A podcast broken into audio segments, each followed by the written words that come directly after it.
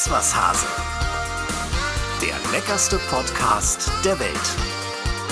Mit Cornelia Poletto und Dennis Wilms.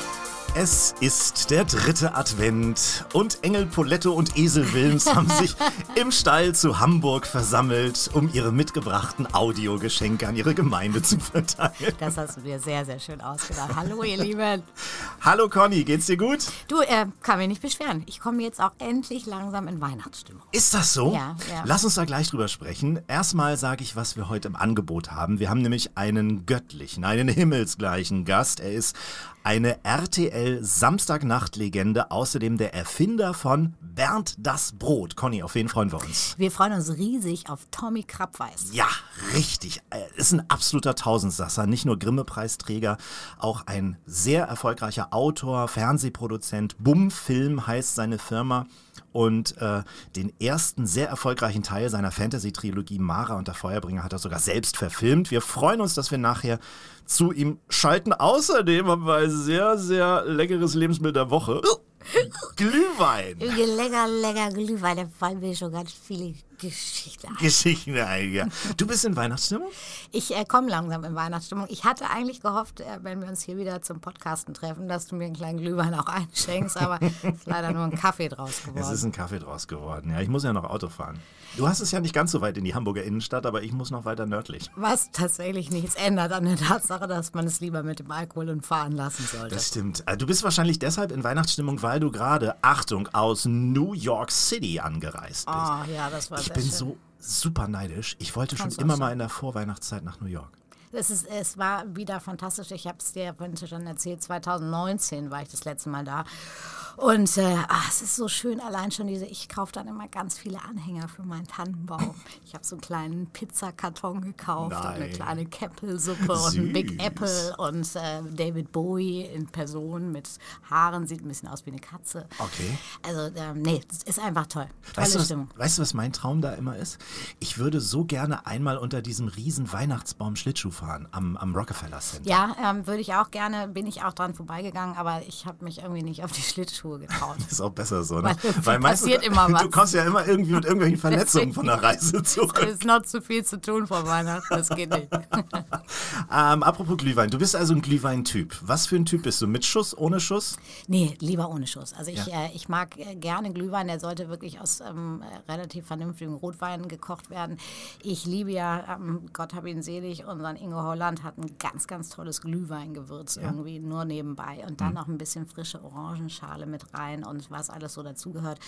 Und dann kann man damit ganz viel leckere Dinge machen. Oh, das hört sich gut an. Ich liebe ja auch Weihnachtsmärkte, ne? Bist du so ein Weihnachtsmarkt-Typ auch? Ich mag Weihnachtsmärkte sehr gerne, aber ich muss sagen, es nervt mich, wenn es irgendwie eher so dommäßig unterwegs ist. Also Ja. dann nur noch irgendwelche Schwenkgrills und. Ja, es ist, es, meistens sind Weihnachtsmärkte kulinarische Wüsten. Ne? ja, das ist echt, Definitiv. echt schlimm. Und jetzt habe ich irgendwie ähm, gestern, glaube ich, in der Zeitung gesehen, das gab es irgendwie richtig äh, Tumult bei uns in Hamburg. Irgendwie so ein Typ, der irgendwelche Penisse, Dildos. Wa- Was?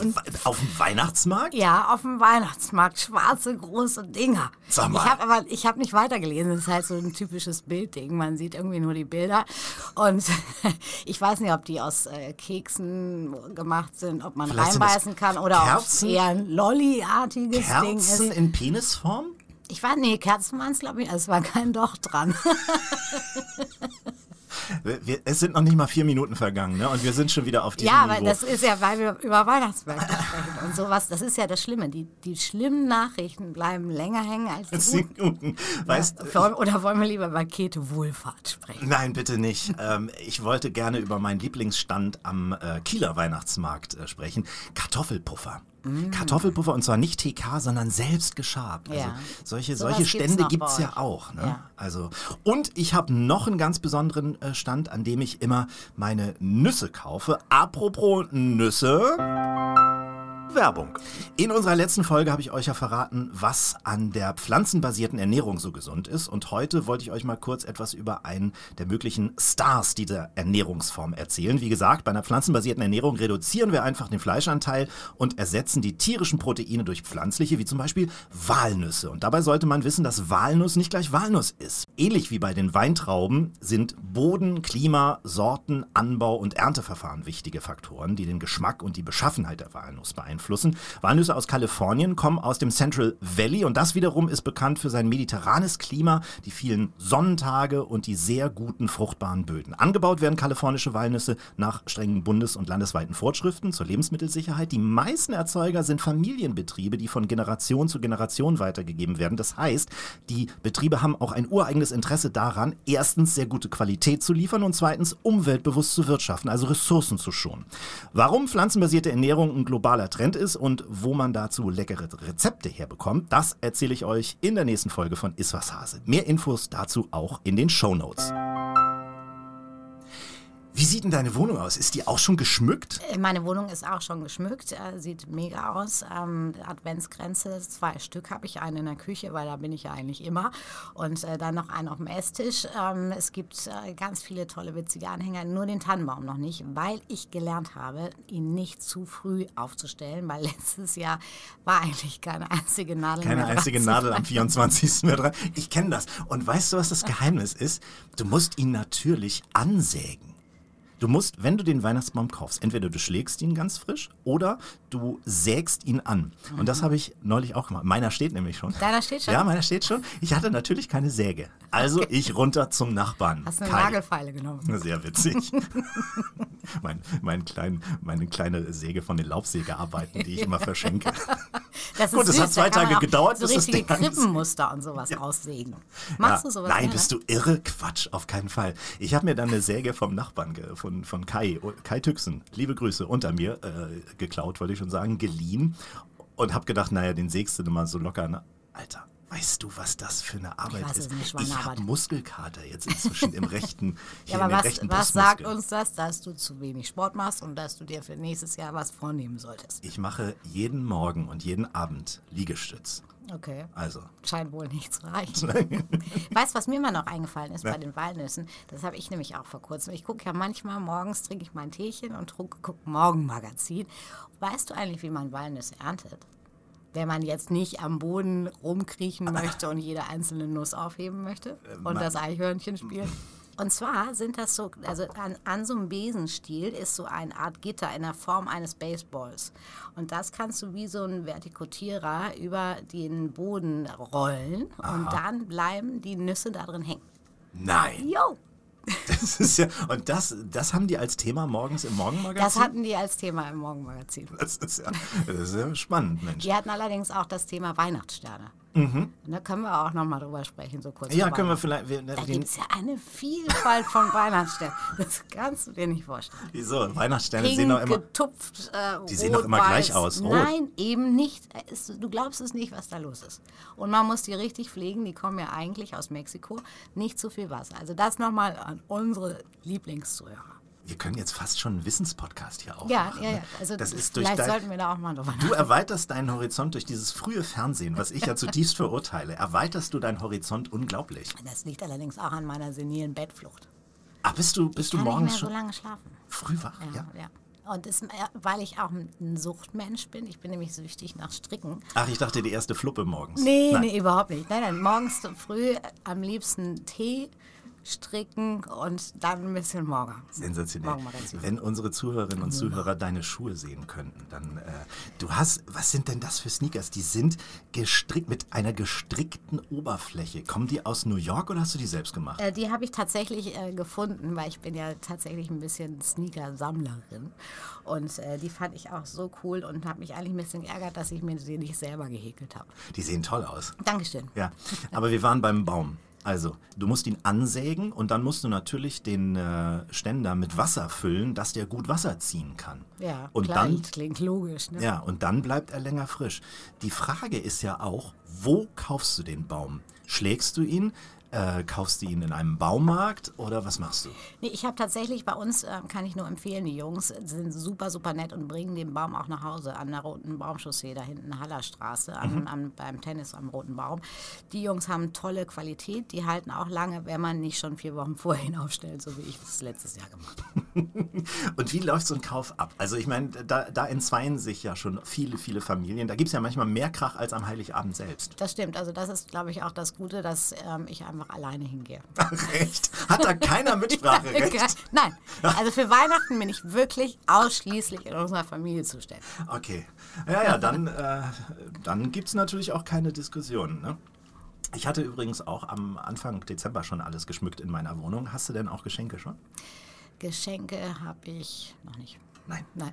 Gehst du selber in kleine inhabergeführte äh, Lädchen da in Hamburg oder bist du äh, bei dem großen Nee, ich, Bestellriesen? ich, ich äh, versuche immer die kleinen Lädchen zu unterstützen. Ja. Und da finde ich auch irgendwie immer so ein bisschen individuellere Geschichten. Und das, da brauche ich nur ein bisschen Zeit. Ich habe noch nicht, weiß noch nicht wann, aber ähm, ich wollte. Aber du weißt schon was. Auch Nö, nicht. Auch noch nicht. Vielleicht was Selbstgemachtes. Bist du so ein, so ein Fan von Selbstgemachten? Ich habe Ja. zum, Beispiel- ich hab zum Beispiel immer Marmelade selbst gemacht. Ich habe äh, Weihnachtslikör selbst gemacht. Alles sowas. Das fülle ich dann nett ab. Äh, Kaufe mir auch so kleine Aufkleber für die Fläschchen und so kleine Etiketten. Und das, also es ist Also ich finde find so äh, kleine kulinarische, selbstgemachte Geschenke großartig. kommen immer gut an. Absolut. Also ich mache äh, mach gerne auch Bolognese zum Verschenken, weil das lieben immer alle. Mhm. Weil das ist immer so ein Ding, was du einfach nur aufwärmen musst. Und äh, ja, wir haben ja auch das Thema Glühwein. Also von daher kann man da ja auch vielleicht nochmal so ein Glühwein-Gelee. Das macht gleich Ja. am Morgen schon gute Laune. genau, anstelle der zwei bis sechs Mangerie, damit man auf Temperatur kommt. Ah, herrlich. Übrigens, wenn ihr euch wundert, warum es so ein bisschen kastig bei uns klingt. Wir sind heute in einer, in, wie nennt man das? Das ist so eine neumodische äh, Podcast-Hut Blase. hier, Blase. Ne? Ja. Das ist so ein ganz, wie, wie im Grunde genommen so, so eine kleine Legebatterie von Hühnern, sitzen wir hier uns gegenüber und sind hermetisch abgeriegelt. Es ist ein bisschen ein anderer Sound als sonst, weil sonst sitzen wir in etwas größeren so Konferenzsälen, ne? da klingt es ein bisschen anders. Und hier sind wir wirklich, also wir sind Das ist sehr, sehr kuschelig. wir sind sehr nah. Ein Glück, dass es hier eine, eine Lüftung gibt drin. Also wenn wir den ersticken. letzten Podcast vor Weihnachten aufzeichnen und es schneit, dann stellen wir den raus. Ja, Dann schicken wir euch auch ein Bild. so machen wir das. Du hast es schon angesprochen. Das Lebensmittel der Woche ist in dieser Woche sensationell. Äh, Glühwein. Und äh, ich habe erstmal ein paar Fakten zusammengetragen. Die gibt's jetzt. Das Lebensmittel der Woche. Jawohl, in dieser Woche Glühwein in Zusammenarbeit mit Eat Smarter. Glühwein ist keine Erfindung vom Nürnberger Christkindlmarkt. Schon eines der ältesten Kochbücher der Antike enthält ein Rezept zum Glühwein selber machen. Die Menschen damals würzten ihren heißen Wein mit Pfeffer, Lorbeer, Safran und Honig. Glühwein im heutigen Sinne gibt es seit 1956. In diesem Jahr hat der Weinhändler Rudolf Kunzmann aus Augsburg eine Mischung aus Wein, Zucker und Gewürzen erstmals in Flaschen gefüllt und als Glühwein verkauft. Dass Glühwein von innen wärmt, ist übrigens ein Trugschluss. Glühwein erweitert zwar die Gefäße, wodurch einem kurzfristig warm wird, diese Wärmeenergie wird allerdings von den inneren Organen abgezogen und so kühlt man eigentlich aus, wenn man Glühwein trinkt. Er geht schnell in den Kopf, weil der Zucker die Alkoholaufnahme fördert und die Wärme dafür, dass der Magen-Darm-Trakt besser durchblutet wird und sich der Alkohol schneller im Körper verbreitet. Kopfweh bekommen wir auch wegen des Zuckers, der übertüncht nämlich den Alkoholgeschmack, daher trinken wir oft mehr als wir wollten. Und außerdem verstärkt die Kombination Zucker und Alkohol die Katersymptome kräftig. Dazu ist Glühwein noch eine echte Kalorienbombe. In einem 200 Milliliter Becher Glühwein stecken ungefähr 210 Kalorien. Bei Glühwein mit Schuss kommen dann nochmal 50 Kalorien dazu. Soweit unsere Recherchen. Jetzt Sie, Frau Poletto. Ja, eigentlich so viel, so viel schlechte Eigenschaften, aber so lecker, oder? Ja, also ich bin, ich bin größter Glühwein-Fan, egal ob weiß oder rot. Ja, das ist ja auch nochmal ein Thema. Habe ich, hab ich neulich eine Abstimmung gemacht auf Insta, war Und? ich ganz erstaunt. Äh, Weiß hat er die Nase vorn. Hätte ich nie gedacht. Das hätte ich zum Beispiel auch nicht Nee. gedacht. Ich mag es aber auch sehr, sehr gerne mit Weißwein. Ich finde es immer gut, wenn man so einen halbtrockenen Wein nimmt, weil dann brauchst du nämlich nicht mehr so viel Zucker oder Honig, weil das finde ich, wenn die so, man merkt das so richtig, ne? wenn der kalt wird und man klebt fast an der Tasse fest, dann ist das einfach nur eine Zuckerbombe, so wie du gerade gesagt hast. Deswegen selber kochen schon sehr lecker. Man kann ja ein fertiges äh, Glühweingewürz nehmen, dann ein bisschen ziehen lassen, Orange, Orangenschale vor allen Dingen, ähm, gibt einen sehr, sehr schönen Geschmack. Und Ja. ja, da kann man viele schöne Dinge mitmachen. Ich habe ganz spontan äh, gerade so überlegt, ähm, einfach mal so als Dessert so kleine Ravioli gefüllt mit so einer Amaretti, äh, Amaretti weißt du, diese kleinen Mandelkekse und ein bisschen Marzipan, vielleicht ein paar Walnüsse auch mit rein. Dann Ravioli ausstechen und dann so eine kleine Glühweinreduktion als Sud. Kleines bisschen Butter als Träger rein. Da brauchst du doch nicht mehr. Das, da, da, das ist Das doch. ist doch ganz lecker, oder? Oh, das ist richtig lecker. Das ist dir jetzt so spontan über- eingefallen, ja, oder wirklich, Wirklich, Du weißt ja, ich bereite mich immer was? vor. Was ist denn heute mit dir los? ich weiß es Das nicht. Irgendwie New York. kommt die Weihnachtsstimmung. New York hat dich inspiriert, glaube ich. Großartig. Ähm, ich habe noch gelesen, Silvana Riesling für weißen Glühwein, roten Glühwein, Spätburgunder oder äh, Regent oder sowas in der Richtung. Und natürlich, klar, halbtrocken, hast du schon gesagt. Und grundsätzlich kann man sagen, weil wenn wir auf dem Weihnachtsmarkt sind und dort äh, uns durchprobieren durch die 25.000 Glühweine, je weniger Zucker, desto hochwertiger, Absolut. kann man sagen. Ne? Deswegen äh, auch der Trend zum selber kochen. Also das ist ja kein Kochen in dem Sinne. Ja. Du brauchst ja eigentlich nur ein bisschen ziehen zu lassen. Und vielleicht noch eine wichtige Sache, nicht erwarten, wenn ich den äh, billigsten Tetrapack Wein kaufe, dann kann natürlich der Geschmack jetzt auch nicht mega werden. Also es muss jetzt nicht Hm. irgendwie äh, was ganz Besonderes sein, aber es sollte schon auch ein trinkbarer Wein sein. Ich war in äh, Dänemark kürzlich und habe da natürlich Glöck getrunken. Und der, also gerade auch alkoholfreien Glöck, der war extrem Was süß. ist das, ich glaube, ich habe nicht nachgeguckt. Ich äh, formuliere jetzt ins Blaue. so lecker. Ich glaube, das ist eher auf Beerenbasis. Äh. Okay. Und ähm, ja, ist halt was Skandinavisches. Ähm, lecker. Wenn man hochwertigen kauft, ich habe ihn blöderweise im Supermarkt gekauft. Das war kleine, Aber keine gute war Idee. ja glaub ich. auch nicht so schlecht, oder? Nein, es war okay. Es, äh, zusammen mit diesen Flördeböller, kennst du Flördeböller? Diese, diese Schaumküsse mit äh, in unterschiedlichen Geschmacksrichtungen, Ja. Amaretto, Ah, ja, ja, ja, doch, dann doch. auch mit Kokosflocken äh, obendrauf, da bin ich absolut addicted. Also das, Was ich ja auch noch eine schöne Alternative finde, mal alkoholfrei, ist ja auch so eine richtig gute heiße Schokolade. ja, Na, finde ich auch schön. Die darf auch einen kleinen Schuss haben für mich, ja, das stimmt. oder? Sehr lecker. Da geht auch schon wieder der Amaretto. Also, ihr habt gehört, ähm, wir haben uns äh, da ideenmäßig wirklich verausgabt. Jetzt seid ihr dran, euch ideenmäßig zu verausgaben, denn wir brauchen wieder weitere Tipps für unser Lebensmittel der Woche. Wenn ihr also Lust habt und euch was vorschwebt, was wir hier mal behandeln sollen, dann ab mit einer Mail an uns podcast.iswashase.de oder ihr kriegt uns natürlich auch auf unseren Social Media Kanälen. So, jetzt kommen wir zu unserem Gast. Er ist Drehbuchautor, Regisseur, Film- und Fernsehproduzent, Grimme-Preisträger, hat Bernd das Brot, einer der erfolgreichsten Figuren im deutschen Kinderfernsehen, erfunden. Seine Fantasy-Geschichten rund um Mara hat er selbst verfilmt. Außerdem schrieb, drehte und schnitt er für die legendäre Kultsendung RTL Samstagnacht. Er macht auch noch Hörspiele, er macht Musik. Ihr hört es schon, es gibt so viel zu besprechen. Hier ist der fantastische Tommy Krabweis. Einen wunderschönen guten Tag und danke für diese elaborate Anmoderation. Hallo Tommy. Sehr, sehr Hallo. gerne, Tommy. Herzlich willkommen bei Iswas Hase. Vorweg, wir haben ja gerade über Weihnachten gequatscht. Ne? Bist du ein Weihnachtstyp oder bist du eher ein Weihnachtsgrinch? Ich bin ein Weihnachtstyp, tatsächlich. Also das funktioniert bei mir jedes Jahr zuverlässig ganz äh, wunderbar. Also jetzt nicht so völlig, wie soll ich sagen, also ich eruptiere jetzt nicht in irgendwelchen LED-Blinkdingen im Garten und so weiter, das jetzt nicht so sehr, aber das Gefühl, das äh, funktioniert äh, ungebrochen seit meiner Kindheit. Und kulinarisch, wir sind ja ein Genuss-Podcast, ein Food-Podcast. Gibt es irgendwas Besonderes, was du kulinarisch mit Weihnachten verbindest, jetzt außer Plätzchen und Glühwein? Plätzchen und Glühwein. Nein, äh, also, also ähm, wir haben immer wieder äh, versucht, ähm, äh, interfamiliär äh, Dinge so herzustellen, dass sie so schmecken, wie man sich es eigentlich vorstellt. Ähm, damals, als ich noch Kind war, da hat äh, meine Oma sich da äh, maßgeblich drum gekümmert. Ähm, das hat super funktioniert. Ähm, ich glaube mich auch zu erinnern, dass äh, meine Mutter da äh, dann später, als meine Eltern getrennt waren und ich dann bei meiner Mutter zu Besuch war, das hat auch funktioniert. Mein Vater hat immer komplett versagt, was das angeht. Aber das haben wir immer mit Humor genommen. Das war dann auf eine spezielle Art sehr, sehr lustig. Und wie Otto schon sagte, das zwischen dem Rohen und dem Verbrannten, das war eigentlich ganz gelungen. Und, und jetzt hier so mit meiner eigenen ähm, Familie. Hat also mein lieber Stief- Stiefsohn Miron, der hat vor zwei Jahren es tatsächlich mal geschafft, eine Gans äh, herzustellen, die wirklich extrem schmackhaft war. Und letztes Jahr haben wir es dann so gemacht, wir haben äh, direkt in der Nähe ein ganz, ganz, ganz großartiges bayerisches äh, Restaurant. Und die haben während Corona angefangen auch zu liefern.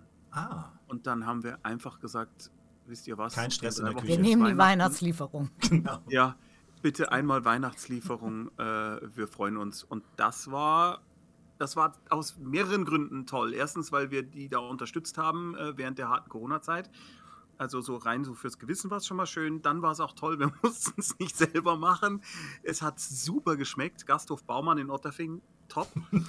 Und äh, wir hatten danach einfach nicht diesen wahnsinnigen Aufräumen-Exodus, äh, der dann immer so ein bisschen so ein Downer ist, wenn Ja. dann das ganze Zeug da verschmiert rumsteht. Das, das kenne ich auch, Also- dass, dass immer mehr Leute inzwischen äh, Ja. dahin gehen, sich etwas zu bestellen und nicht mehr selbst kochen. Stellst du das fest, Conny? Ist bei dir ordentlich was los um, rund um Weihnachten? Bei uns ist tatsächlich ordentlich was los. Also Heiligabend als auch am äh, Silvestervormittag ist Abholung für alle meine Gäste, die so ähnlich denken wie Tommy.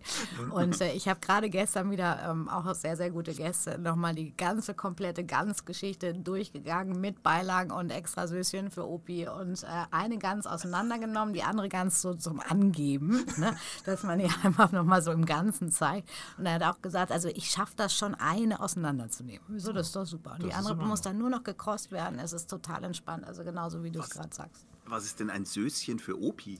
Äh, extra Söschen für Opi. Äh, das ist ja, wir Deutschen sind ja sowieso, sag ich mal, die Soßenkasper. Also Ich wir muss- brauchen ja immer viel, Soßen, viel ja. Soße. Ja, ja. Und äh, dieser Opi braucht besonders viel Soße. Ach, es ging nur um viel, nicht Ja, ja, um die nein. extra Wurst im Sinne von eine andere Soße ohne Also wir Knoblauch, sondern einfach nur kochen mehr Soße. natürlich die Soße aus den äh, Karkassen der Gänse und es sollte einfach nur in, äh, in Quantität viel sein. Ja, kenne ich. Ich bin ja, ich bin ja, war ja lange im Schwäbischen unterwegs, zwölf Jahre, und im, im Schwäbischen sind die Soßen, gerade auch so die Bratensoßen, auch sehr Aber jetzt angewandt. sagt doch mal ihr als Experten, ja, also ich muss ja ehrlich zugeben, also ich finde ja das Schönste, wenn man selber so einen Vogel auseinander nimmt und eigentlich nur diese krosse Haus, Haut nascht, während man ihn tranchiert, heißt es ja in der Profisprache. Und dann brauche ich eigentlich nur noch so ein bisschen Kartoffelklößchen und viel Soße. Ja. Mehr brauche ich. Ich brauche das Fleisch, brauche ich eigentlich gar nicht. Nee, das stimmt. Äh, Ja, also ich finde das schon auch ganz nett. Aber äh, du hast schon recht. Also äh, ich bin auch ein totaler äh, Knusperhaut-Fan. Jetzt ist es so, dass ich ähm, als, ähm, wie nennt man das, Flexitarier äh, in meiner Familie in der Minderzahl bin. Äh, alle anderen ernähren sich äh, vegetarisch. Ah nee, stimmt nicht. Nein, natürlich nicht. Mein, mein Stiefsohn, der Miron, der mag auch Fleisch. Aber es ist immer weniger und weniger geworden und wir haben uns mittlerweile darauf kapriziert, dass wir gemeinsame Testessungen von Fleischersatz als Event feiern. ja, Echt? Ist das wie so Ja, eine und- Whisky-Verkostung, dann stehen Ja, die genau, verschiedenen genau. nebeneinander. und ich habe, also es ist so krass, was es, was es da mittlerweile gibt. Die, vor kurzem hatten wir irgend so ein Chicken Looker Sound and äh, Schmecker-like. Das war sowas von großartig. Ich habe keinen Unterschied geschmeckt und fand es total super. Nur bei einer Gans, also gibt es das, äh, weiß da jemand von euch schon Näheres? Gibt es da auch schon Also, einen Ersatz, vor ähm, allem wo dann diese Haut funktioniert? Du, Tom, Tommy, Tommy, lass mich den. Gag machen. Ganz schwierig. Hey, schalten Sie auch nächstes Mal wieder ein. Nicht Der schlecht. war, der war großartig. Ja, ja, ja, ja. Erzähl, du wolltest was aber, sagen. ja. Nee, ich- aber jetzt, ich, äh, gibt es ich- sowas? Äh, nee, äh, also für ganz gibt es das noch nicht. Ähm, in meinem äh, Spiegelzelt, äh, in meinem Palazzo, gibt es ja ähm, dieses Jahr Perlhuhn im Hauptgang für die Fleischesser. Und da habe ich auch einen Chicken-Ersatz gefunden. Heißt übrigens, also die Firma heißt Tindel, kann ich euch sagen.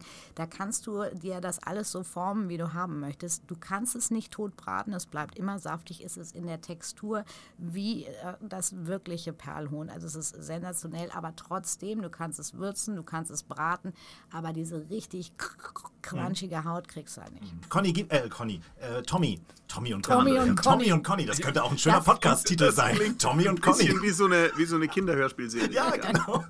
Ich glaube, da sollten wir uns nochmal zu austauschen. Lass uns, lass uns später drüber reden. Ja. Äh, Tommy, was ich dich fragen wollte, ähm, gibt es bei dir, weil jeder hat doch das eigentlich in seinem Umfeld, so jemanden, der ein totaler Weihnachtsgrinch ist und sagt, nee, mag ich alles nicht, finde ich doof, ich mag keine Weihnachtsmärkte, ich finde die Geschenke scheiße und so weiter. Gibt es sowas bei dir auch? Möglicherweise sogar in der Familie? Müsst ihr jetzt echt überlegen? Nee. Nee. Also so einen richtigen, so einen richtigen Anti-Weihnachtstypen fällt mir jetzt niemand. Niemand. Also es gibt schon so Leute, die sagen, du, das wird mir jetzt alles irgendwie zu viel, wir lassen es jetzt mal dieses Jahr oder ach nee, Baum haben wir uns jetzt mal gespart. Im Endeffekt steht dann trotzdem einer da. Ne? Oder ähm, äh, schon auch, dass man irgendwie selbst irgendwie sagt, boah, jetzt dann wieder, machen wir das wirklich wieder mit ganzer Familie und so weiter und so fort. Also sowas, dass es einfach insgesamt auch schon auch als stressig mal empfunden wird, das schon. Aber keinen, keine Person äh, äh, jeglichen Geschlechts, die mir einfiele, die das komplett ablehnt in meinem Umfeld. Bei dir, Conny? Ähm, nee, tatsächlich nicht. Ich Ja. muss nur feststellen, ich bin ja auch so ein, so ein Trennungskind und ich habe mal einmal versucht, noch als ich noch das alte Restaurant hatte, dass wir alle Familien zusammenführen mit Halbbruder, Stiefschwester, allem was dazugehört. Es wurde zu viel getrunken, es wurde dann noch Zigarre geraucht. Es führte dazu, dass mein Stiefbruder kotzenderweise irgendwo ähm, wiedergefunden wurde Sag mal. seine. Klamotten einfach in den Müllbeutel gestopft, in den Mülleimer gesteckt. Ja, ja, ja. Und, und dann haben meine Schwester musste ihn am nächsten Morgen zu meinen Eltern bringen. Und äh, dann stellte sich heraus, dass äh, auch sein Portemonnaie mit in diesen Müllbeutel gewandert war. Und mein Vater mich fragte, ob ich vielleicht den Müllbeutel mal kurz rausholen könnte und das Portemonnaie vorbeibringen nach Lübeck so, von Hamburg. So laufen Und bei was- euch Weihnachtsfeierlichkeiten Das ab. war wirklich das schlimmste Weihnachten ever. Und das wird es auch nie wieder in der Form geben. Aber es war sehr lustig, die Geschichte danach. Vor allen Dingen sehr schön war, dass mein Bruder ist sehr, sehr groß. Damals mein äh, Ex-Mann, Remicho, sehr, sehr klein. Und dieser Pyjama, den er anhatte, war das, was er getragen hat im Auto. Und meine Schwester wird nie den Reisebus vergessen, der rübergeguckt hat in diesen kleinen Mini und mein Bruder in diesem zu kleinen Pyjama im Winter am ersten Weihnachtstag. Das Kleine Mit Italiener. den Dinosauriern drauf.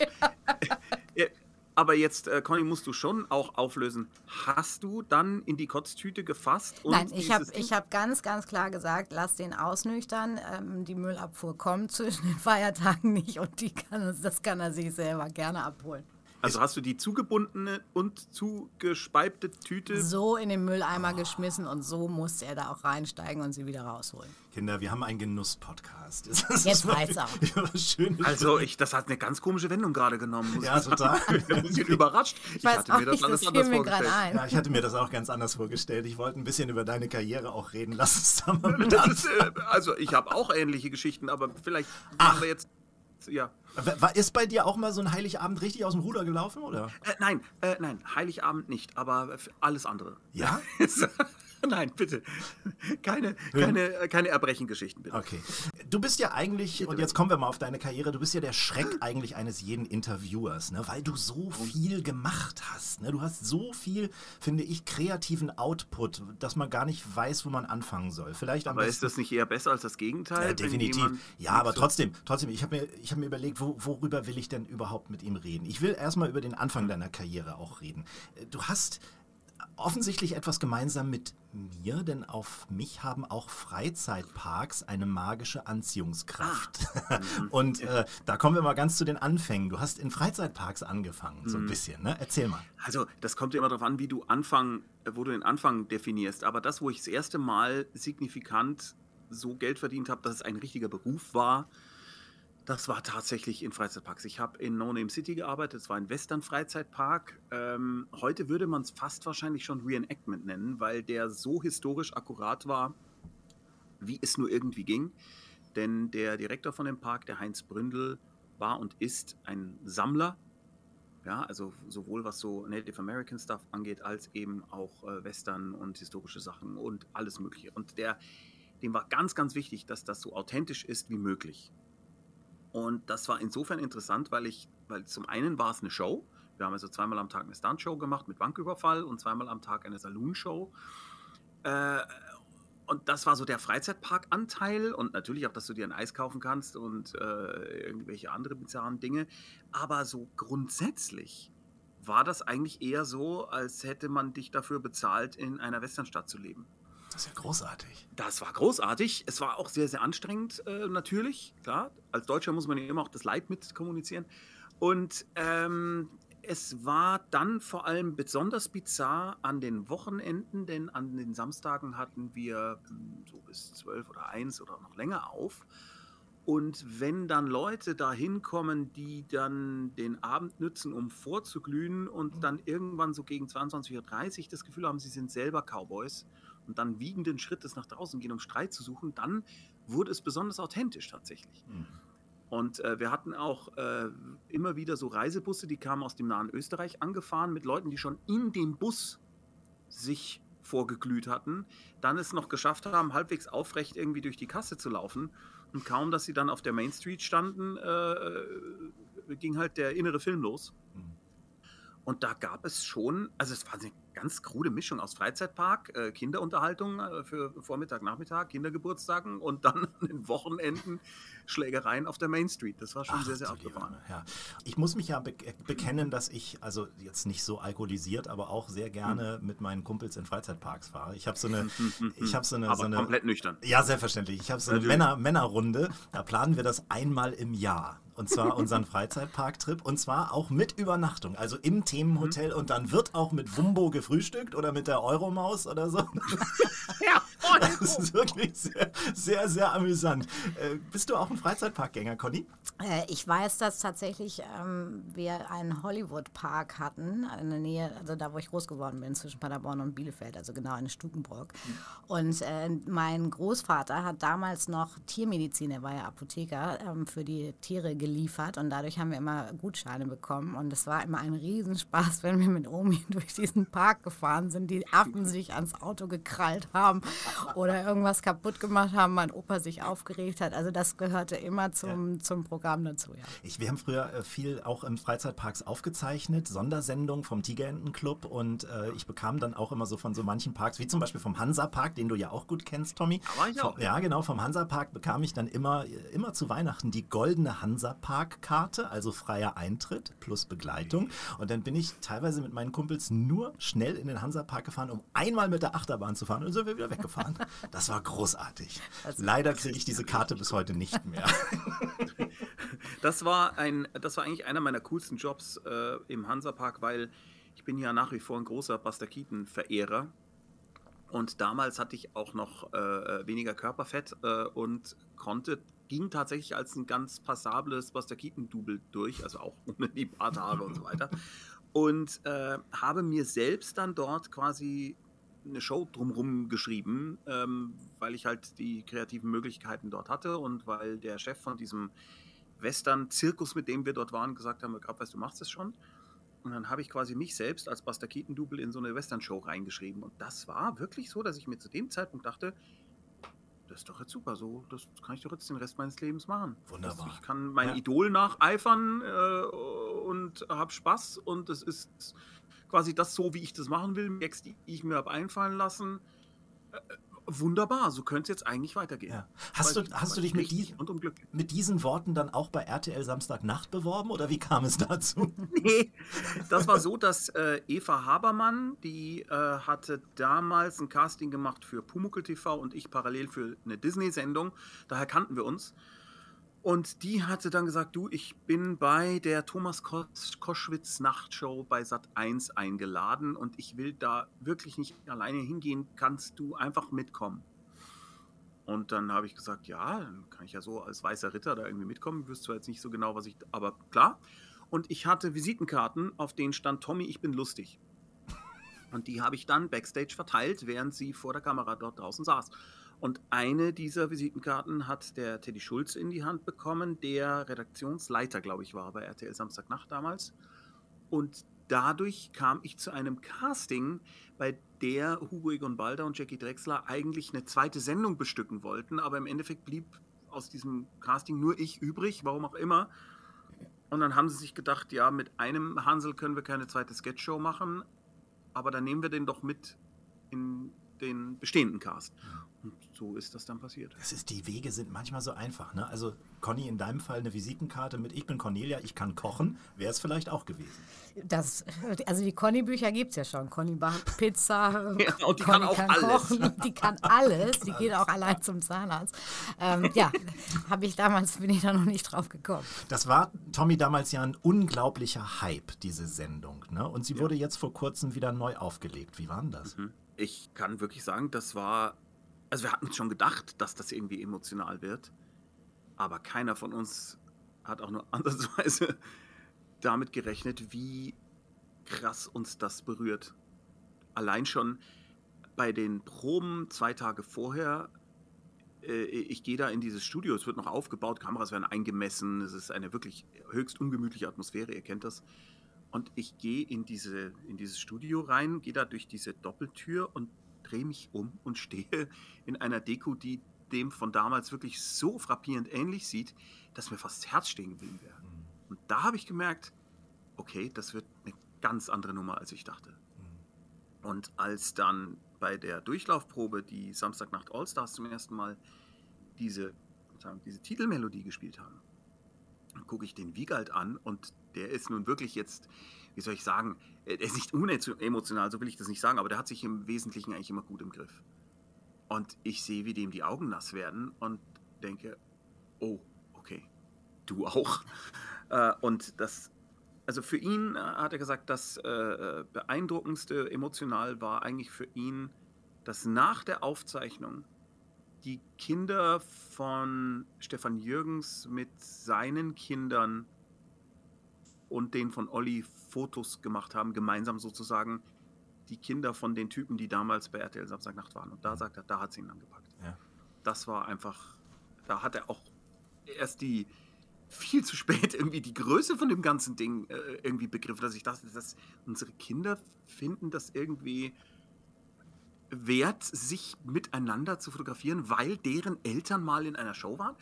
Leck mich am Arsch. das Also ich habe es auch, ich auch geliebt. Ich äh, muss wirklich sagen, ich habe das wirklich geliebt. Bleibt es bei der einmaligen Show oder gibt es das jetzt wie Wetten das auch einmal im Jahr? Oder? Hugo hat gesagt, in 30 Jahren sehen wir uns wieder. In 30 Jahren, okay. So lange müssen wir warten. Ja. Kam denn zu dieser Zeit von Samstagnacht auch äh, die Firmengründung deiner Produktionsfirma Bumfilm zustande oder wie ergab sich Ja, das? also ich habe ja dann angefangen, für Samstagnacht Sachen zu produzieren, also zu schreiben, zu drehen äh, und fertig noch als warme Kassette damals noch abzugeben. Und da stellte sich dann die Frage, was schreibe ich denn da irgendwie dann da drauf? Was ist denn das dann? Und da äh, kamen wir dann irgendwie, also ein Kollege, der Matthias Edlinger und ich, die hatten das damals mit äh, Wiegald auch gedreht und so weiter. Und dann haben wir uns gedacht, ja, nennen wir es doch irgendwie albern und nicht besonders cool. Also da war es irgendwie en vogue, dass man Sachen irgendwie so, äh, keine Ahnung, Space TV oder irgendwie nannte und es klang halt alles irgendwie so wahnsinnig wichtig und pseudo-cool. Und wir haben uns gedacht, nein, das muss albern klingen und nach Explosion. Und dann kamen wir eben auf Bumm-Film. Äh, und dann wurde es kurz nach Samstagnacht, als wir dann äh, die Bernd das Brot-Geschichte begonnen hatten, musste es halt auch eine GmbH werden, aus Haftungsgründen. Und so ist das Ding dann so vor sich hin gewachsen. Ja, du sprichst, es, du sprichst es selbst an Bernd das Brot. Ne? Ich Kenn glaube, ich. dafür kennt dich jeder in ganz Deutschland. Wie kommt man auf so einen Charakter? Hat er ein Vorbild, das du jetzt verrätst? Also das ist ein äh, offenes Geheimnis. Ähm, der ähm, Kollege, mit dem ich das zusammen erfunden habe, der Norman Köster, ist das lebende Vorbild von Bernd das Brot. Denn äh, Ein Raufaser-Fan. äh, d- das weniger, äh, aber das war auch seine Idee, dass äh, Bernd das Brot Raufaser-Tapetenmuster auswendig lernt. Ähm, die Kurzfassung ist, äh, dass wir, nachdem wir ein subjektiv empfundenes 100 Jahre langes russisches Theaterstück anschauen mussten, weil da ein Bekannter von uns mitgespielt hatte, äh, was total deprimierend war, äh, aus mehreren Gründen, äh, saßen wir mit entsprechenden Gesichtern in einer Pizzeria und Norman Köster deutete auf den Brotkorb und sagte, Brot ist lustig. Weiß nicht, Conny, ob du das so bestätigen kannst. In- ab- Absolut. Brot ist lustig. Okay. Ja, stimmt, habe ich doch noch nie drüber ich, nachgedacht. gl- ich glaube, Conny hat da nie noch, hat da noch nie richtig drüber, nachgedacht. Ja. Und dann habe ich äh, Norman Kösters Gesicht auf einen, eine Quittung gezeichnet mit kurzen Armen und kurzen Beinen und dem entsprechenden Gesichtsausdruck, den er machte. Und das war eigentlich die Geburtsstunde von Bernd das Brot. Und ehrlich gesagt hat sich der Charakter natürlich schon irgendwie ver- vergrößert im Sinne von, dass er variationsreicher wurde, aber er war eigentlich von Anfang an war es genauso das Ding, so wie wir uns das da ausgedacht hatten, basierend auf Norman. Der war dann fertig. Du hast ja nicht nur Bernd erfunden, sondern auch Chili das Schaf oder Briegel, den, den Genau. äh, Busch und Kriegen den Busch und äh, viele andere Figuren, was wir, also äh, das war dann immer ein Konglomerat. Äh, und ähm, also Briegel basiert wiederum auf einem Kollegen, den wir damals hatten, der hieß auch Briegel, der hat bei uns quasi einen technischen Direktor in der Bumfilm gemacht, wurde ähm, äh, von Erik Hafner, heute ein sehr bekannter Regisseur, der Pastewka und alle möglichen Sachen dreht, der damals äh, auch mit mir der Geschäftsführer war, in die Firma geholt und Briegel hatte auch keinen Vornamen. Das ist der, der so gut in Mathe ist in der Klasse. Du sagst, Briegel, tu mal die Hausaufgaben. Ja? Und darauf basierte Briegel der Busch und Chili, das Schaf, basierte wiederum auf mir, weil ich bei RTL Samstagnacht äh, eine einzige Kernkompetenz hatte, die die anderen nicht hatten, nämlich konnte öfter hinfallen, ohne mir weh zu tun, weil ich früher als Stuntman gearbeitet hatte. Die anderen konnten einmal hinfallen oder zweimal, ohne sich weh zu tun, ich ganz oft. Und dann habe ich natürlich immer versucht, meine einzige Kompetenz, die mich von den anderen unterschied, weil alle anderen auch alles andere konnten, immer wieder irgendwie einzubringen, um irgendwie da reüssieren zu können gegen diese Comedy-Giganten. Und da haben wir uns gedacht, das wäre doch lustig, wenn wir eine Figur haben. Chili, das Schaf, ist eine, ein Stunt-Schaf, aber Schafe werden halt selten gedoubelt. Das braucht es halt selten und darum versucht sie halt dauernd irgendwie äh, blöde Stunts zu machen, um auf sich aufmerksam zu machen. Also das war eine Art von äh, selbst, äh, schamloser Selbstzitierung. Um sich also was einfallen zu lassen, Tommy, muss man eine lebhafte Fantasie haben. Und ich glaube, die hast du. War das schon als Kind so? Ich habe, glaube ich, auch irgendwo gelesen oder aus euren Büchern, darauf kommen wir noch mit deinem Vater Mhm. zusammen, hast du ja Bücher auch geschrieben, äh, schlussfolgerig so ein bisschen, dass du so eine Art Stubenhocker warst. Warst ja Ja. auch nicht so richtig zum Sport zu motivieren. Nein. Dafür saßt du denn da in deinem Kinderzimmer und hast dir Dinge ausgedacht?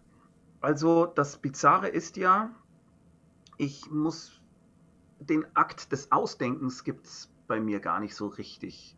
Das ist irgendwie alles immer da und will raus.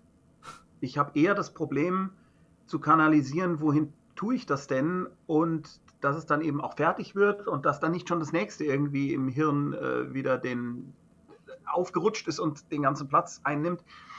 Also es ist eigentlich eher das Problem, dass äh, diese ganzen Stoffe und Ideen und Figuren und alles, was ich machen möchte, äh, bei mir Schlange steht im Kopf und äh, um Gehör bittet und ich äh, schauen muss, dass ich das alles irgendwie rauskriege, damit ich nicht explodiere. Ja, nicht nur das rauskriegen, sondern vor allem auch die Projekte zu beenden. Also es gibt ganz viele Leute, die ganz viele Ideen haben, aber dann nicht finalisieren können. Das kannst du offensichtlich, denn sonst würde es kein Erfolg. Oder hast du dafür Äh, Leute? Ja, Äh, also beides. Zum einen, wenn mich etwas wirklich extrem interessiert und ich großen Spaß dran habe, dann will ich da auch lang und elaborat was damit machen.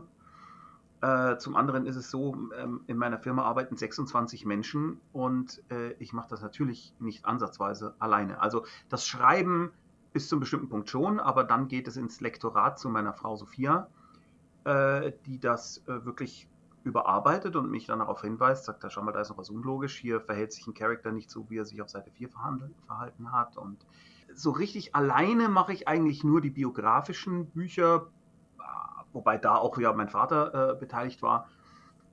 Eigentlich, ja, aber auch das wird dann wieder von Sophia lektoriert. Also so richtig alleine mache ich eigentlich kaum irgendwas. Das ist ein bisschen so wie bei dir, Conny. Ne? Also du bist ja auch der kreative Kopf des Ganzen, aber hast natürlich ein Team, was dir bei der Umsetzung behilflich ist. Und ohne das würdest du wahrscheinlich auch nur, sag ich mal, halb so viel machen können. Das ist auch ganz, ganz, ganz wichtig und ähm, ich glaube, ich mache die auch manchmal wahnsinnig. Ja? Ja, weil ich, ich, bei mir passiert auch immer ganz viel im Kopf und ich habe ganz viele Ideen und ähm, die eben auch nicht nur Ideen bleiben sollen, die sollen auch umgesetzt werden.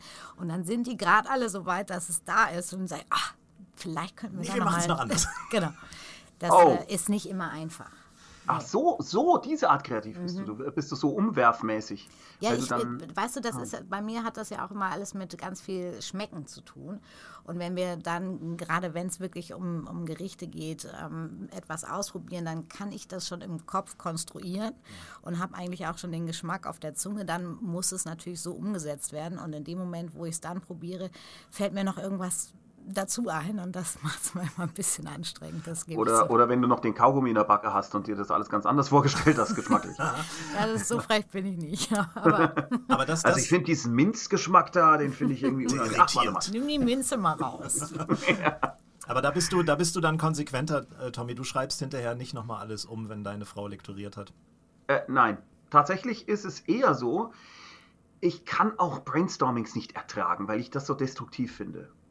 Also ich habe noch nie ein Brainstorming, Brainstorming erlebt, das mich äh, so zurückgelassen hat, dass ich mir gedacht habe, ach, das war doch jetzt ganz nett. Ich fand das immer furchtbar, weil wenn, wenn ich dann eine Idee hatte oder irgendwie ein Gefühl für etwas hatte, dann wollte ich es auch machen.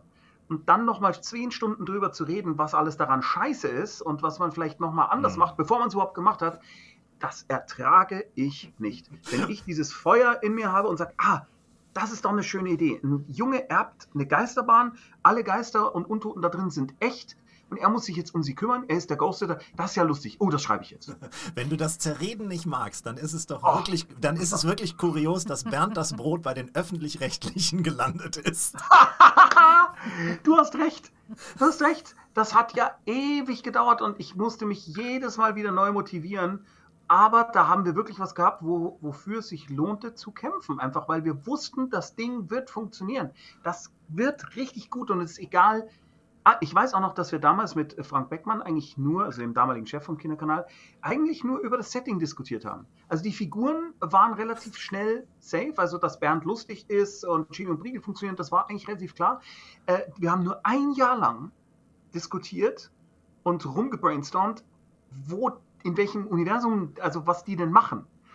Und eine der ersten Ideen, die wir gemeinsam mit Frank, glaube ich, sogar hatten, war, dass die die einzige Werbesendung im Kinderkanal machen. So eine, äh, ne, so ein, so eine Verkaufsfernsehen, typische- ja. eine Verkaufsfernsehnummer. Ähm, und danach aber kamen noch hunderttausend andere Ideen, obwohl wir alle schon der Meinung waren, das ist doch super, lass uns das machen, das ist eine super lustige Idee. Die einzige Werbesendung im Kika, bitte nicht verwässern, bitte das machen. Ja, aber sind die auf einer Insel? Warum sollten sie auf einer Insel sein? Ja, aber vielleicht ist es ja cool, wenn sie auf einer Insel sind. Es ist scheiße, wenn sie auf einer Insel sind. Oder die sind in einem Stall, weil Chili ist ja ein Schaf. Sie ist nicht diese Art Schaf.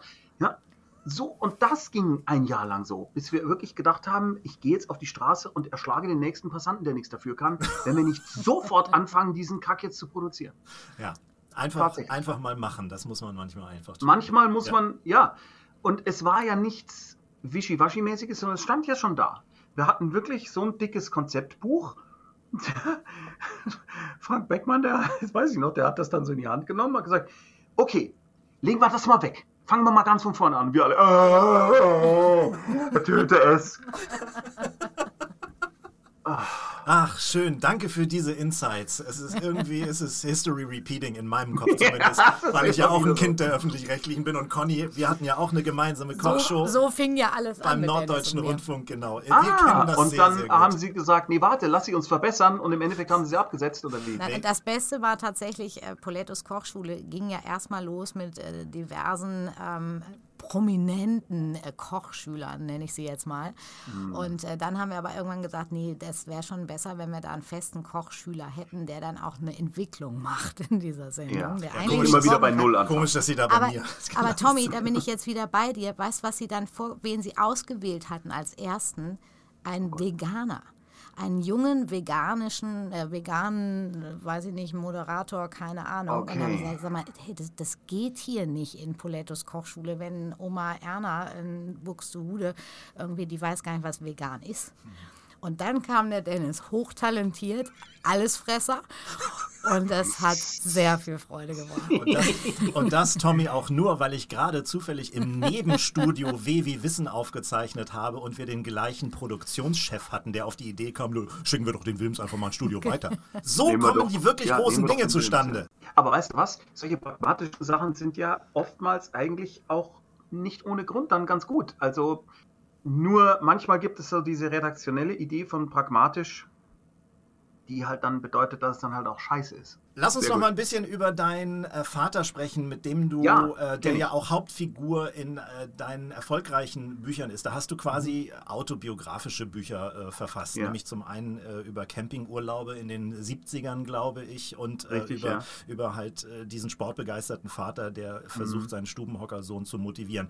Erstmal zum Camping. Ja. Erstmal zum Camping. Ähm, du campst du grundsätzlich gern oder ist das was, was dir durch die Familie aufoktroyiert wurde?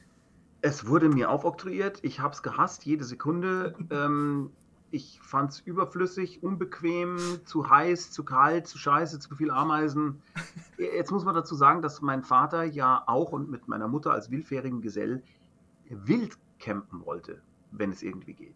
Also auch wirklich ohne irgendwelche Möglichkeiten halbwegs äh, äh, mit Anstand irgendwo reinzuscheißen oder so, sondern es war halt immer, ja, ungemütlich, blöd, äh, zu heiß.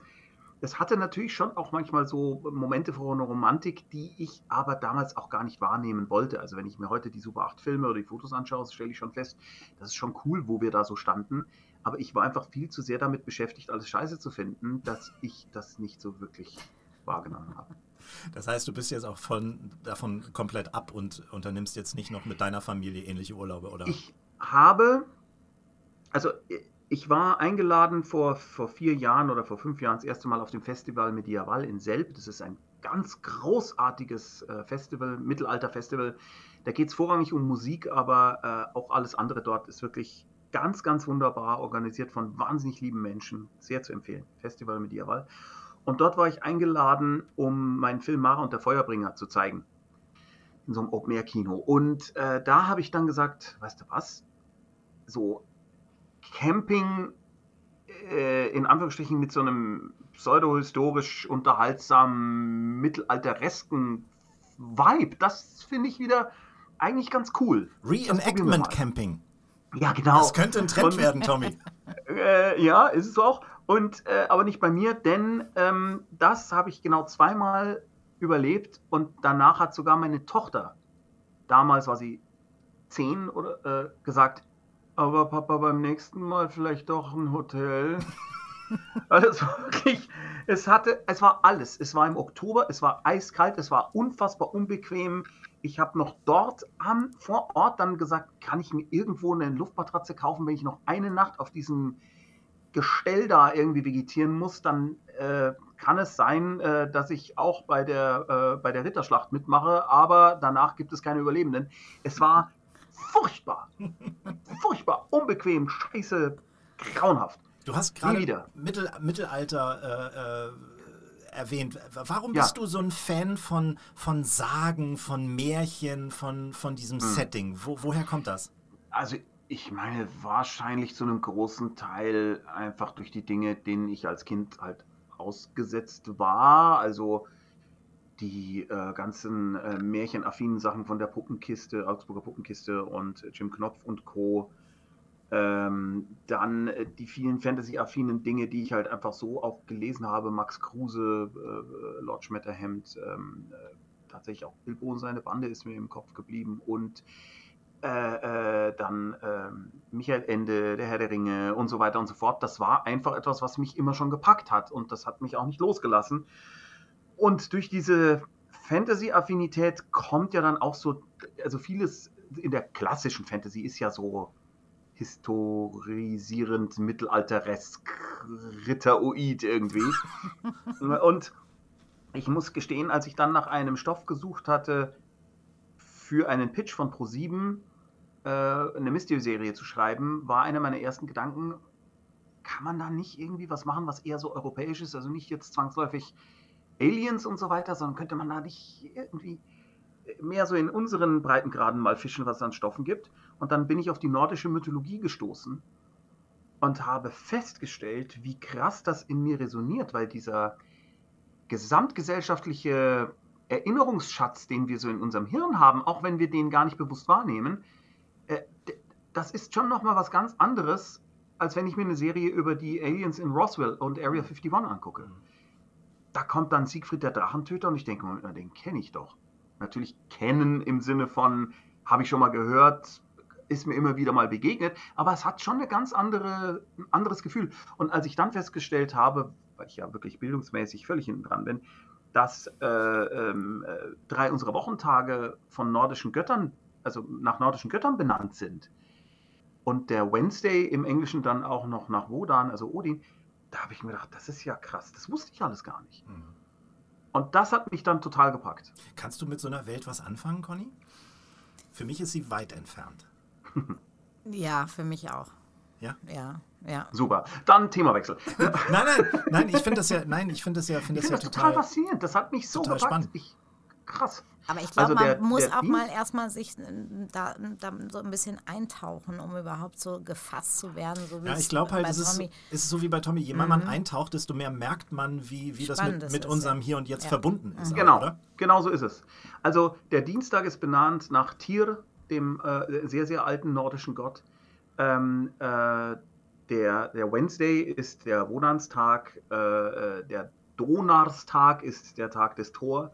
Freitag ist benannt nach Frigg, der Gattin von Odin. Und die Hölle, das Konzept der Hölle beim Christentum kommt aus dem Nordischen von der Hel, äh, sowohl eine, eine, eine Göttergestalt als auch ein Ort. Mhm. Und dieser Ort der Bestrafung und so weiter, das hatten die Christen vorher in der Form gar nicht. Ja. Der so Weihnachtsbaum viele, doch auch. Äh, jein, äh, da- da, wird noch, da wird noch diskutiert. Also das ist jetzt nicht zwangsläufig irgendwie was Nordisches, glaube ich, äh, also was Altnordisches. Äh, aber ich glaube, du hast recht, dass es zumindest irgendwie auch aus, Was aus der nordischen auf jeden Richtung Fall kommt. Ja. Ja. Und äh, ich fand das alles so faszinierend und so unglaublich. Äh, und je mehr, so wie du sagst, je mehr man da gräbt, desto mehr findet man dann natürlich auch und man stellt fest, ja, sag mal, was, was sind denn da zum Beispiel diese drei Frauen da? Kennt ihr, äh, äh, kennt ihr diese, diese, diese Steine mit den drei Frauen drauf? Die gibt es so äh, vor allem so im, im Rhein, rheinischen Gebiet. Matronensteine, sagt euch das was? Nee. Schon mal gehört? Nein. Das ist ganz seltsam. Das sind drei Frauen, die sind während der römischen Zeit äh, an ganz vielen Orten errichtet worden. Die zeigen so, so klassische, drei, drei klassische Frauenrollen, so was äh, Mütterliches und was äh, Jüngeres und äh, was Jüngeres, klingt so despektierlich. Ja, und dann oft auch irgendwie mit einem, äh, irgendwie mit Getreide in der Hand und so weiter und so fort. Und die wurden wohl errichtet, jemanden zu ehren oder äh, um Kriegsheimkehrer und so weiter und so fort.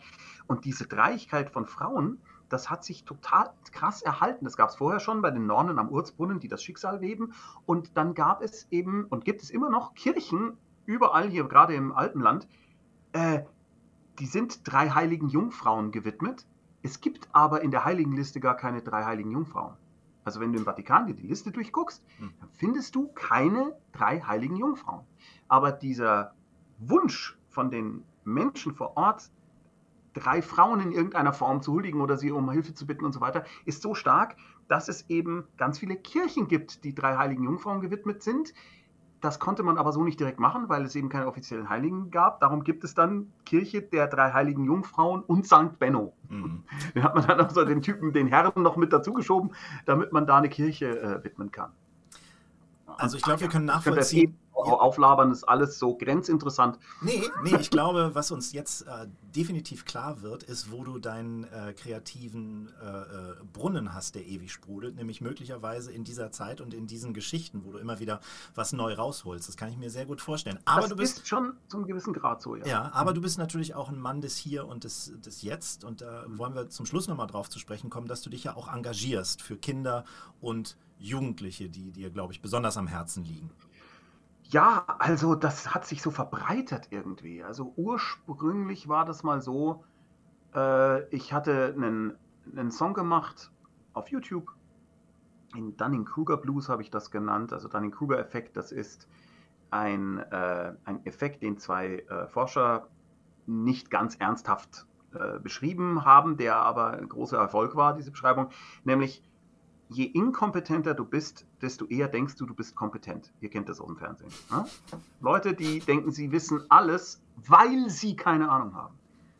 Ja. Jedoch, je mehr du weißt, desto mehr stellst du fest, scheiße, ich weiß ja eigentlich gar nichts. Ja. Ne? Du fängst Gitarre an und denkst, wie schwer kann das sein? Spielst und je mehr du spielst, merkst du, fuck, ist das kompliziert. Ja? Und dieser Effekt ist der Dunning-Kruger-Effekt. Und dazu habe ich mal einen Song gemacht, den habe ich auf YouTube gestellt. Und der ist äh, sehr viral gegangen und durch die Decke gegangen. Und dann habe ich mir gedacht, ja, könnte ich doch einfach den veröffentlichen und das Geld spenden. Und dann habe ich mir gedacht, an wen? Ah, Kinderhilfswerk, das finde ich gut. An unbegleitete Flüchtling, Flüchtling, Flüchtlingskinder. Und dann habe ich ja noch was gemacht und noch was gemacht. Und dann habe ich gemerkt, dann kannst du dich hier noch engagieren. Und äh, Europa an sich ist ja auch eine gute Idee. Das möchte ich gerne irgendwie propagieren. Und dann habe ich mit Wiegald zusammen dann mal so Auftritte gemacht an so einem Europatag. Und bin da so irgendwie reingerutscht und habe festgestellt, dass mir, mir das gut tut, das zu machen. Und dass ich da sinnvolle Dinge über, darüber hinaus Leute zu unterhalten, einfach was Sinnvolles mache mit der wachsenden Fangemeinde von meinen Sachen.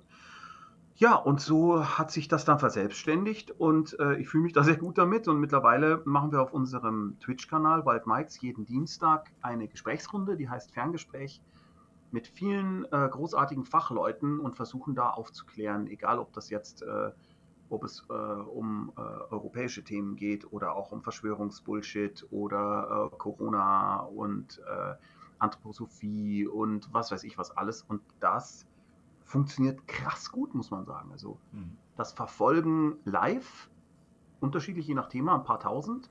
Dann kommt es als, Pod als Podcast bei Hoxilla raus, da äh, hören sich es nochmal 30.000 Leute an und das Video on Demand wird von 40.000 Leuten geguckt.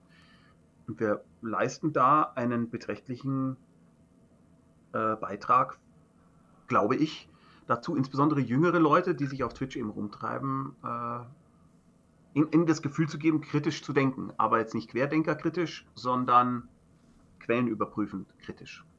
Das, das, macht mich sehr glücklich. Das kann dich glücklich machen, in der Tat. Das äh, können wir nur unterstützen und deswegen verlinken wir das natürlich auch alles in den Show Notes. Wer also ähm, auch Abonnent oder Abonnentin werden möchte vom Ferngespräch, äh, der guckt in die Show Notes. Tommy, wir sind äh, fast am Ende. Wir haben nicht gesprochen über deine Band Harpo Speaks. Du machst ja, wie gerade auch schon erwähnt, ja, die, die Musik. Wir haben nicht über Mara und den tollen Kinofilm gesprochen. Das heißt, du musst unbedingt ein zweites Mal in unseren Podcast kommen. Ja, aber dann müssen wir mehr über Essen reden. Ich hatte hier was völlig anderes erwartet. Ja, aber bei jemandem, der so eine spannende Vita hat, da bleibt hin und wieder auch das Thema. Das Essen auf der Strecke. Essen und Genuss auf der Strecke. das Essen auf der Strecke. Äh, was ich an der Stelle noch anmerken möchte, ja. absoluter Tipp ähm, ich habe, weil ich habe doch vorhin schon erzählt, dass wir äh, hier immer so äh, vegetarisch-vegane äh, äh, Fleischimitationsstestwochen haben. Ja. Und was für mich wirklich ein absoluter Entdecker war, ist die Impossible Burger, glaube ich, heißen die, in eine Heißluftfritteuse zu packen. Aha. Ich weiß, das ist total billig. Für euch ist das vielleicht nicht mal kochen, dass man etwas in eine Heißluftfritteuse packt. Aber das ist so der Hammer. Da kriegt es nämlich die vorhin schon erwähnte irgendwie das, das Krosse irgendwie außen und äh, innen äh, bleibt es dann so äh, irgendwie Fleischoid. Das ist, glaube ich, mit rote Betesaft oder so gemacht. Ich kriege jetzt Hunger. Und äh, da sich dann so Burger zusammenzubauen, die komplett vegan sind, ich, ich schwör's euch, ich bin jetzt kein Gourmet und äh, gar nichts, aber ich esse das und ich merke keinen Unterschied. Es ist für mich als jemand, der so äh, dieses Fleischersatzzeug ja gerade deswegen verwendet, um keine Tiere zu töten. Ja, also nicht, weil ich jetzt das besser schmeckend finde, sondern einfach, weil ich den, den, den moralischen Aspekt halt äh, äh da irgendwie wertschätze, ist das eine absolute Entdeckung gewesen. Ich, und ich mag Burger einfach so gerne. Das ist so krass. Habe hab, hab, hab ich so noch nicht gehört, aber täglich drei, vier, spannend. das täglich drei, vier Mal dann so? Ja morgens, mittags. Aber man kann schon gute Sachen machen mit so einer Heißluftfritteuse. Ich habe hab ich selber auch vor kurzem. eine Heißluftfritteuse zu Hause. Du hast auch eine? Ja, okay. selbstverständlich. Und äh, ich schwöre drauf. Also allein ein Omelett in einer Heißluftfritteuse. Ach was. Ja, ist wunderbar. Ich habe selbst eine Pizza vor kurzem gemacht mit Ricotta und ähm, Zucchini. Auch sehr, sehr lecker. Ja, ich bin ein großer Fan. Muss man nicht jedes Mal den ganzen Backofen anheizen, sondern bei mir steht die direkt neben der Kochinsel. Bei mir auch, aber könnt ihr mir sagen, wie ich es schaffe, mit diesem verdammten Ding echte, eigens hergestellte Pommes herzustellen? Die waren bei mir immer kacke, sind immer matschig, es, es funktioniert nicht. Hast Was du dieses, Dreh, dieses Drehgitter, also so, so ein Korb? Nein, ich muss schütteln. Ja, siehst du, du brauchst äh, eine, ich ah. eine runde Heißluftfritteuse, in die, die du, bewegt, ne? in die du einen so einen drehenden äh, Gitterkorb einbauen kannst und da tust du die Kartoffelwedges rein. Und dann werden sie super. Ich habe also die falsche Heißluftdüse? Möglicherweise. Oh ja, ja, gut, dass bei Ich schicke dir einen Link, Tommy. Ich schicke dir einen Link von meiner. Ich schicke mir einen Link, aber das ist total traurig, weil meine Frau hat mir die zu Weihnachten geschenkt, weil ich immer eine Fritteuse wollte und sie gesagt hat, eine echte Fritteuse kommt mir nicht ins Haus, denn sie hat früher als Gerichtsgutachterin fürs Familiengericht gearbeitet. Oh. Und der Geruch einer Fritteuse ist für sie nicht zu ertragen, weil die in einem, ich weiß nicht, wie ich das jetzt ausdrücken soll, das klingt jetzt immer irgendwie, als würde man auf jemand herabschauen. Und so ist es wirklich nicht gemeint. Aber man kann so ein bisschen grenzempirisch sagen, dass die Familien, die fürs Familiengericht begutachtet wurden, verdächtig oft Fritteusen hatten, in denen verdächtig selten Ja. das Fett gewechselt wurde. Ja, ja, wir können Okay. ungefähr abschätzen. Versteht ihr, was ich meine? Ja, wir Ja, können wir ungefähr verstanden. abschätzen, was du meinst. Ja, und deswegen hat sie gesagt, das will ich nie wieder riechen in meinem Leben. Aber, Junge, hier hast du eine Heißluftfritteuse, die stinkt nicht. Und das durfte ich dann haben. Und deswegen werde ich die natürlich jetzt auf Verderb für immer verwenden müssen. Ja. Darum jetzt die Frage an euch als Profiköche. Geht es auch ohne, dass ich eine neue kaufe? Kann ich dann mehr schütteln vielleicht? Ja, Oder? der Trend geht ja zur Zweitheißluftfritteuse. ich, glaub, ich glaube, das, Das ist, glaube ich, die beste Idee. Da werde ich gleich mal meine. Äh, Schatz, der Dennis Wilms hat gesagt, hier ist übrigens, da kannst du ihn anrufen, hat gesagt, ich muss mir eine zwei. weißt du, die kannst du ja verstecken. Die kannst du ja oben auf deinem Dach, Ja, in deinem Studio beste Idee. verstecken. Und dann musst du ganz schnell hoch und runter laufen und so, aus, so tun, als käme es aus der Schatz, Fritteuse Schatz ich hol Frau. die, hol die leckeren Pommes hol ich vom Dachboden. Nee, ich hatte jetzt ehrlich gesagt eher auf sowas gehofft wie, nimm die und die Art von Kartoffeln, tu sie vorher in Wasser oder in Stärke oder irgendwas, dann kommst du mit so einem Scheiß, kauf dir ein neues Gadget. Ja. Ich glaube, es, Ich mein- liegt an der Bewegung der Wedges. Ich muss zugeben, ich habe auch nicht so viel Erfahrung mit Heißluftfritteusen. Nee, aber das können wir noch das, was du gesagt hast, die Bewegung ist natürlich ein Riesenthema. Und wenn du das immer manuell machen musst und jedes Mal eigentlich Deckel auf und wieder schütteln, dann Ja. geht Ziehen die Feuchtigkeit und so weiter. Ja, ja, das ist ja. wirklich liegt an dem Korb. Ja, vielleicht lasse ich es einfach den manuell machen. Ja. Und mit diesem wertvollen Tipp, ihr Lieben, verlassen oder entlassen wir unsere Hörerinnen und Hörer in den Alltag kurz vor Weihnachten. Ruhig noch mal ein paar knusprige Pommes mit der Heißluftfritteuse zaubern, aber nur im sich drehenden Körbchen. Das haben wir gelernt. Tommy, ganz, ganz herzlichen Dank, dass du zu Gast warst bei. Ist was Hase. Wertvolle Tipps, sehr viel Fantasie und ich glaube, es war ein richtig spannendes Gespräch für jeden, der zugehört hat. Das hoffe ich sehr. Also mir war es eine sehr große Freude, Tommy. Ganz, Ebenso. ganz, ganz herzlichen Ebenso. Dank. Darf nicht das letzte Mal gewesen sein. Nein, wir Schön. haben noch so viel zu besprechen. Du musst auf jeden Fall im nächsten Jahr nochmal kommen. Wir wünschen eine schöne Vorweihnachtszeit, hören uns in zwei Wochen wieder dann mit der großen äh, ja, Jahresabschlussshow, ne? Kann man so sagen. Genau. Ich freue mich jetzt schon drauf. Also, eine große Jahresabschlussshow in dem ein- kleinen Kabuff, in dem ihr da sitzt? ich hoffe, dass wir, dann, Vielleicht wi- werden wir noch mal dass wir rausgelassen. dann wieder im großen Konferenzraum sind und nicht hier in unserer Hühnerhaltungsbox. Äh, äh, das, das, das, das NDR-Showorchester und so, die sind dann alle in diesem kleinen Raum. Ja, wir wollen hier auch noch so eine Showtreppe mit Trockeneis einbauen, aber das, das Ja, aber nur die. beim nächsten Mal. Ne? Tommy, ganz herzlichen Dank und macht's gut Danke alle gerne. zusammen. Ciao. Vielen Dank. Ciao, Tommy. Ciao.